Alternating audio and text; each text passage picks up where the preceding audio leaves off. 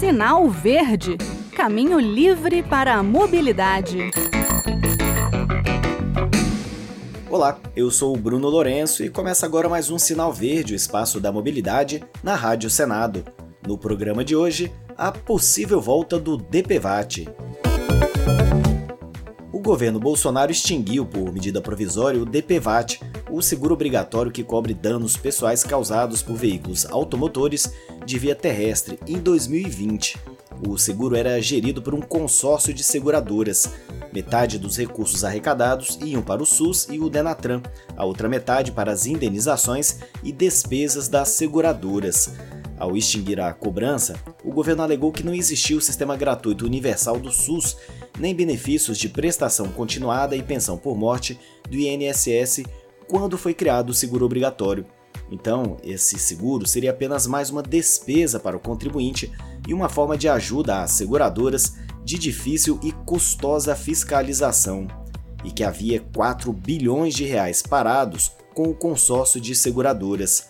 A MP também extinguiu o DEPEN, o seguro de danos pessoais causados por embarcações ou por sua carga, a pessoas transportadas ou não, mas esse já estava inoperante, só existia no papel. Vale lembrar que antes de ser extinto, o seguro já vinha sendo reduzido, o seguro obrigatório, desde o final do governo de Dilma Rousseff. Em 1 de janeiro de 2021, a responsabilidade do DPVAT caiu para a Caixa Econômica Federal. Qualquer cidadão acidentado em território nacional, seja motorista, passageiro ou pedestre, pode pleitear três tipos de coberturas: morte, no valor de R$ 13.500, invalidez permanente, até R$ 13.500, e reembolso de despesas médicas e hospitalares da rede privada de saúde, um valor total de até R$ 2.700. Estão enquadrados os acidentes de trânsito envolvendo carros, motos, caminhões, caminhonetes, ônibus e tratores, né? veículos sujeitos ao licenciamento do Detran. A proteção é assegurada por um período de até 3 anos. O pedido pode ser feito no aplicativo DPVAT Caixa, que está disponível nas lojas Android e Apple. Mas não é só baixar e fazer o pedido não. Se você já tiver cadastro na Caixa, seja como cliente ou por já ter feito uso do seguro-desemprego, PIS, etc., você deve fazer o login com a senha de seis números fornecida antes. Se for a primeira interação com a Caixa, é necessário fazer um cadastro. A minha liberação, já contei aqui no sinal verde, para usar o aplicativo veio depois de duas horas mais ou menos. Só que agora a Caixa diz que acabou o dinheiro e só vai cobrir as indenizações de sinistros ocorridos até o dia 14 de novembro. O banco disse que recepcionou e pagou mais de um milhão de solicitações de indenizações do DPVAT no valor de 2 bilhões e 700 milhões de reais a 636 mil vítimas ou então herdeiros legais.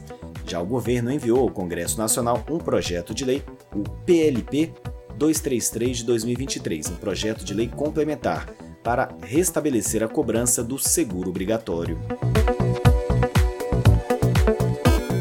E agora, o que vai acontecer?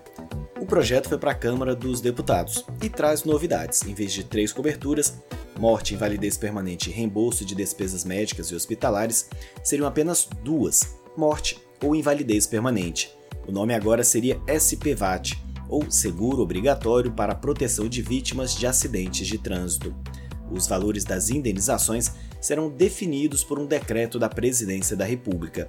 Os Detrans e o agente operador do fundo poderão formar convênios para cobrar o imposto junto da taxa de licenciamento. A Caixa continuará como uma espécie de gerente e o motorista que deixar de pagar o seguro será autuado por infração grave de trânsito. Até 50% dos recursos arrecadados poderão ir para o SUS, 10% ao Sistema Nacional de Trânsito e 1% para os estados. Aí vocês devem estar se perguntando: em que pé está? O DPVAT está ou não funcionando? E o SPVAT virá mesmo? Bem, a palavra final será do Congresso Nacional e do Presidente da República.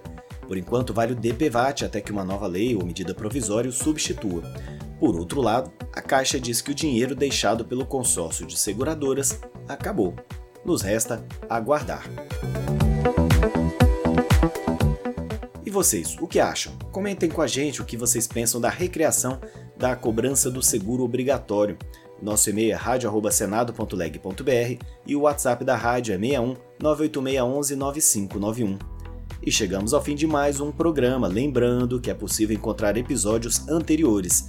Basta fazer uma busca na internet por Sinal Verde Rádio Senado ou então entrar em www.senado.leg.br/rádio/podcasts. Um abraço a todos e até o próximo Sinal Verde. Sinal Verde Caminho livre para a mobilidade.